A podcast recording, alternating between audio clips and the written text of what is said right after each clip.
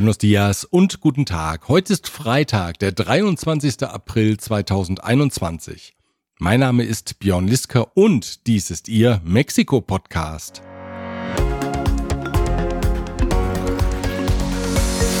Diese Ausgabe erreicht Sie mit der freundlichen Unterstützung von Klöme.com, der Spezialist für IEC-Elektrokomponenten im Bereich Automatisierung und Energieverteilung.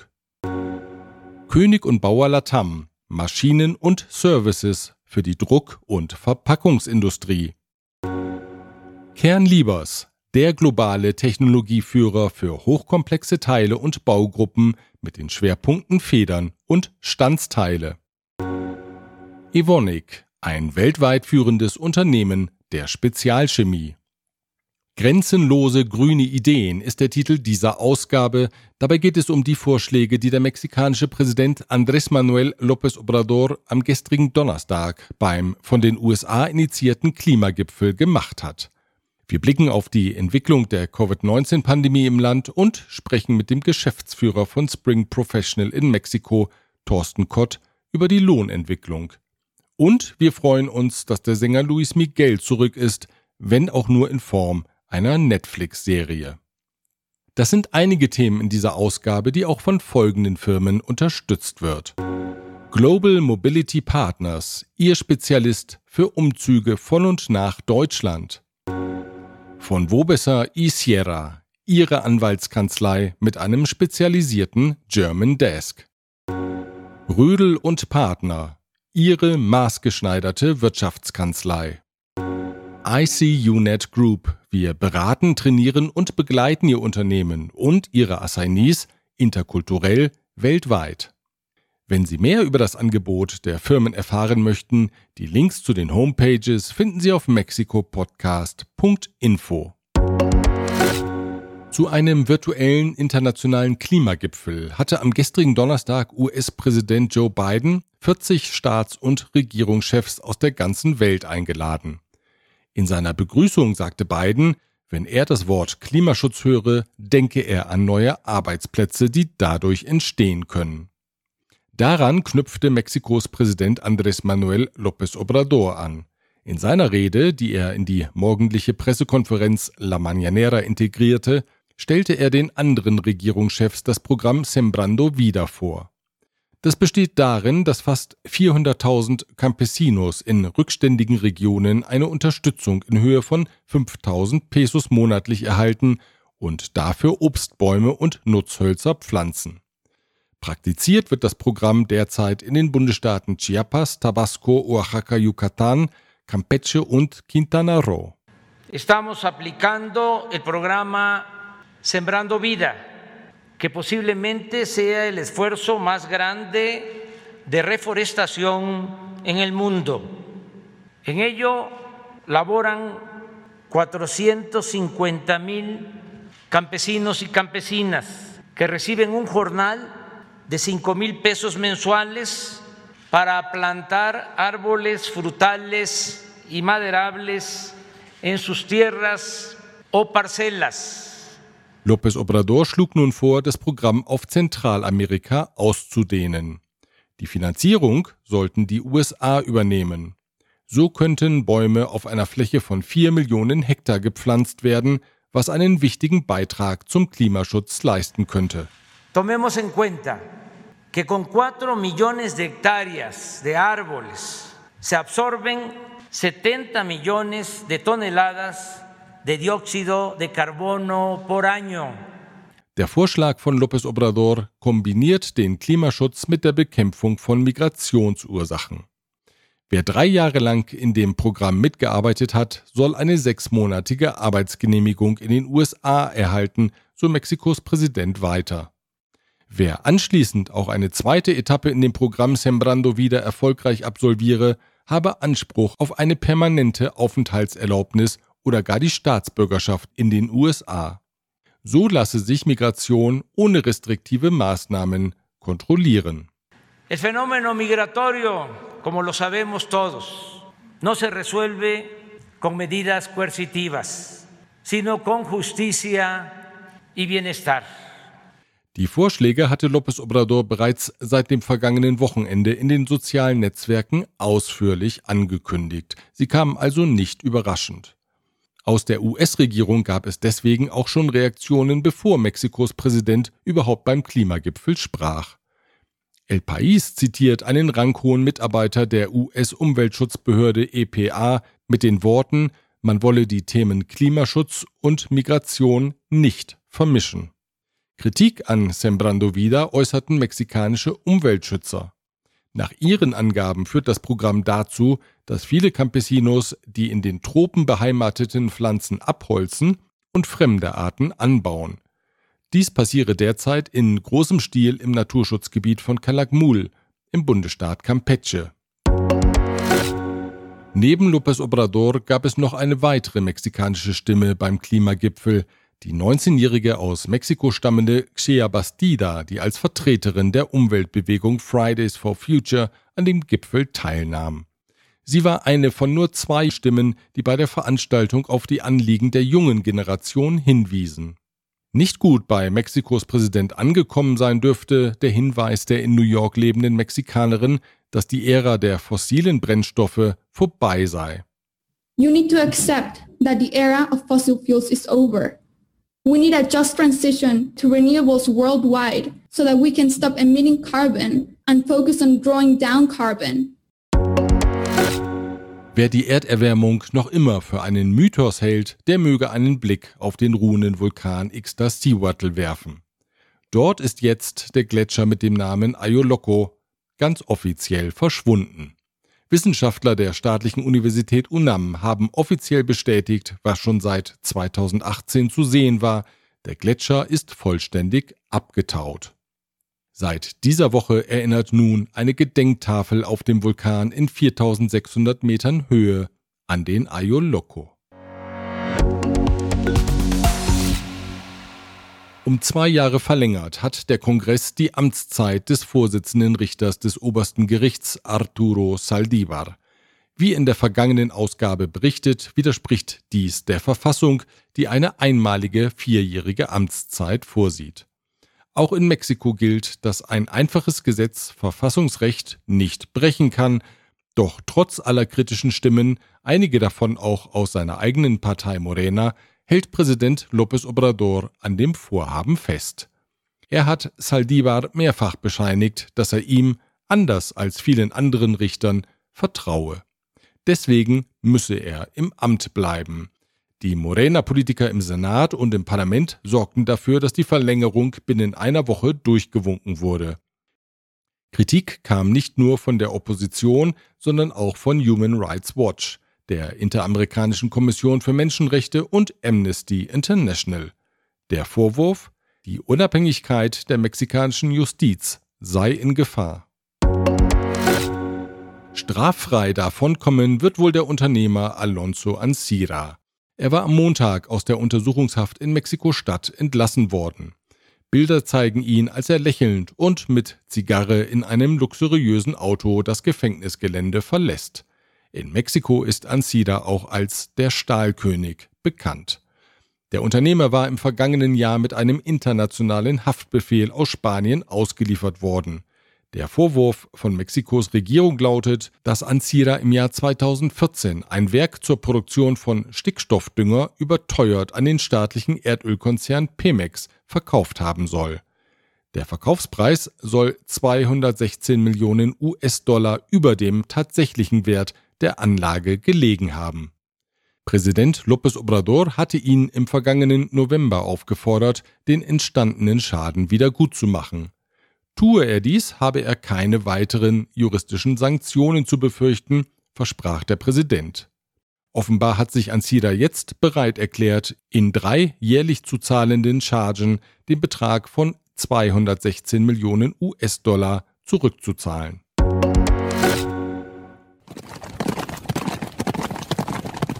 Vom Trab ins Galopp ist die Inflation gewechselt. 6% betrug sie in der ersten Aprilhälfte, der höchste Wert seit dem Dezember 2017.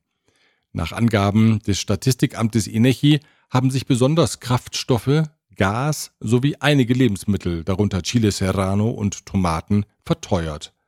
Die Banco de Mexico hat übers Jahr eine Zielvorgabe für die Teuerung von 3% ausgegeben.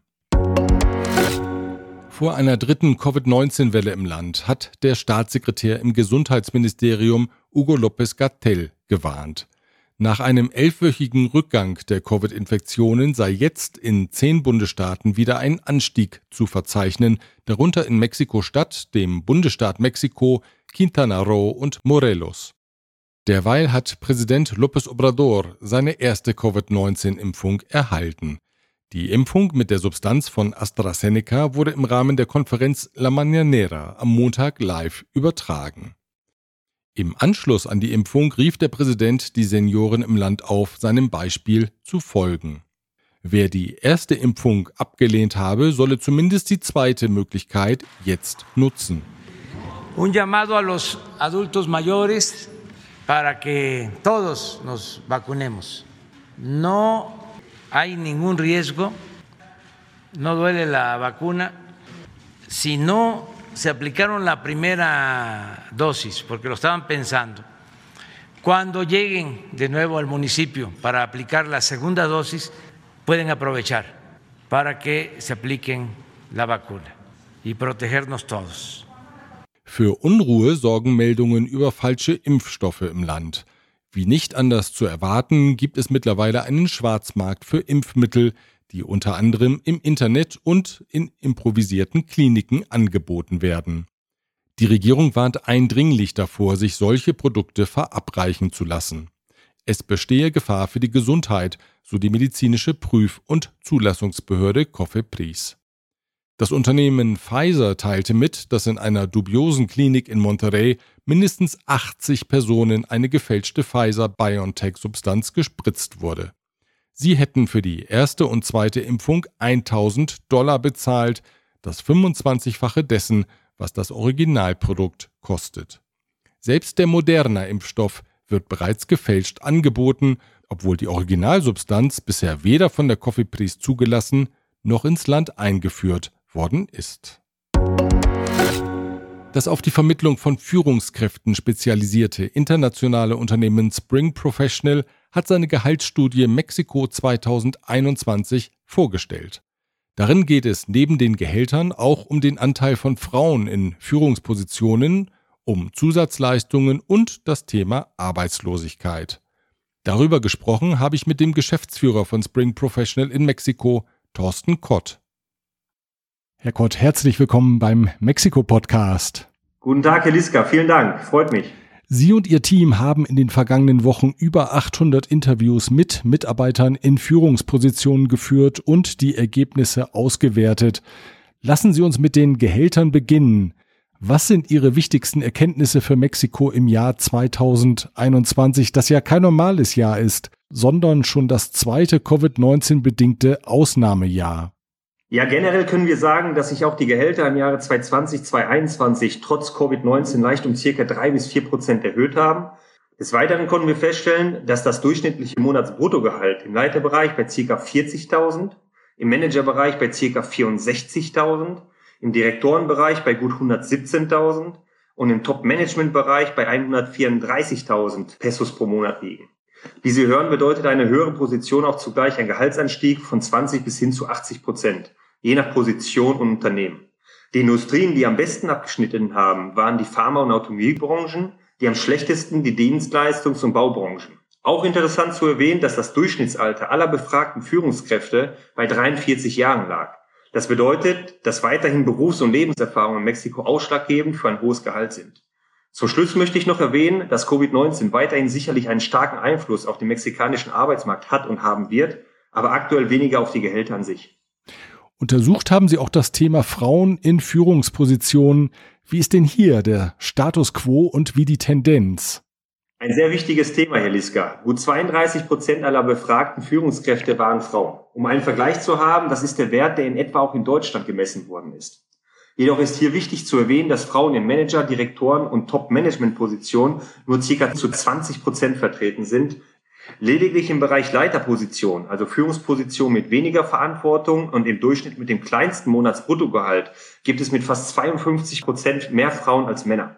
was zumindest schon mal eine positive Nachricht ist, da die heutigen Leistungspositionen die morgigen Manager, Direktoren und Top-Management-Positionen ersetzen werden. Dies bedeutet, dass die Tendenz zu einer Parität zwischen Frauen und Männern in Mexiko auf jeden Fall gegeben ist. Mexiko-typisch sind die Lohnzusatzleistungen, wie zum Beispiel die private Krankenversicherung, die vom Arbeitgeber übernommen wird. Was hat die Studie hierzu ergeben? Ja, in unserer Studie haben wir zunächst gefragt, ob man überhaupt die gesetzlichen Zusatzleistungen bestehend aus Weihnachts- und Urlaubsgeld erhält oder ob man darüber hinaus noch weitere, also höhere Zusatzleistungen von seinem Arbeitgeber erhält. Das Ergebnis war aus meiner Sicht sehr positiv. Also gut fünf Prozent der Befragten haben angegeben, dass sie gar keine gesetzlichen Zusatzleistungen erhalten, da man entweder als Freiberufler arbeitet oder ganz einfach diese Zahlung von seinem Arbeitgeber nicht ausgezahlt bekommt. 22 Prozent hingegen haben angegeben, dass sie zumindest die gesetzlichen Zusatzleistungen erhalten. Jedoch haben auch 72 Prozent bestätigt, dass sie höhere Leistungen beziehen und neben dem Weihnachts- und Urlaubsgeld auch Vouchers, einen Sparvertrag und private Krankenversicherung erhalten. Wichtig ist hier zu erwähnen, dass sich die Unternehmen, die noch nicht bessere Zusatzleistungen anbieten, dem mexikanischen Markt anpassen werden müssen, um einfach in Zukunft ein attraktiver Arbeitsgeber zu sein und Talente halten und holen zu können. Lassen Sie uns abschließend noch auf die Entwicklung am Arbeitsmarkt blicken. Im vergangenen Jahr gab es ja gleich zu Beginn der Pandemie eine Entlassungswelle. Wie sehen Sie jetzt, fast ein Jahr später, die Entwicklung im Land? Leider haben auch gut zehn Prozent unserer Befragten angegeben, aktuell arbeitslos zu sein. Das ist richtig. Die am härtesten betroffenen Industrien waren mit Abstand die Dienstleistungs-, Bau- und Automobilbranche. Aktuell erholt sich der Markt jedoch stark. Das merken wir hier in der Firma jeden Tag. Also seit Januar 2021 beispielsweise haben wir jeden Tag neue Anfragen, zum Teil zwischen 150 und 200 Prozent mehr als im Vorjahreszeitraum. Und ich bin positiv und davon überzeugt, dass wir bis Anfang 2022 dasselbe Niveau auf dem Arbeitsmarkt verzeichnen werden wie vor der Pandemie. Sagt der Geschäftsführer von Spring Professional in Mexiko, Thorsten Kott. Wenn Sie Interesse an der Studie haben sollten, Sie können sie bei Spring Professional anfordern. Den Link finden Sie auf mexikopodcast.info. Auf Netflix ist jetzt die zweite Staffel der Biopic-Serie Luis Miguel gestartet, die das Leben des Sängers nachzeichnet, der in Mexiko als El Sol verehrt wird. Aber bekanntlich sind dort, wo die Sonne hell scheint, die Schatten ganz besonders dunkel und so feiert der Sänger in der Netflix-Serie einerseits Verkaufs- und Konzertrekorde und spricht andererseits dem Whisky und anderen Drogen regelmäßig und in beachtlicher Menge zu. In den vergangenen Jahren sorgte Luis Miguel vor allem mit angeblichen Geldproblemen und Konzertabsagen für Aufsehen. Besonders viel Wirbel machte zuletzt seine Absage einer im Auditorio Nacional von Mexiko-Stadt geplanten Reihe von Doppelkonzerten mit dem Sänger Alejandro Fernández. Die Serie stellt nun eine Vermutung auf, woran die Absage gelegen haben könnte, nämlich an einem quälenden Tinnitus, der schon 2005 erstmals aufgetreten sein soll und Luis Miguel das tongenaue Singen zunehmend unmöglich mache. Uns bleiben, das ist ein Trost, die Aufnahmen seiner Musik, die mexikanische Generationen durchs Leben begleitet haben und weiterhin begleiten.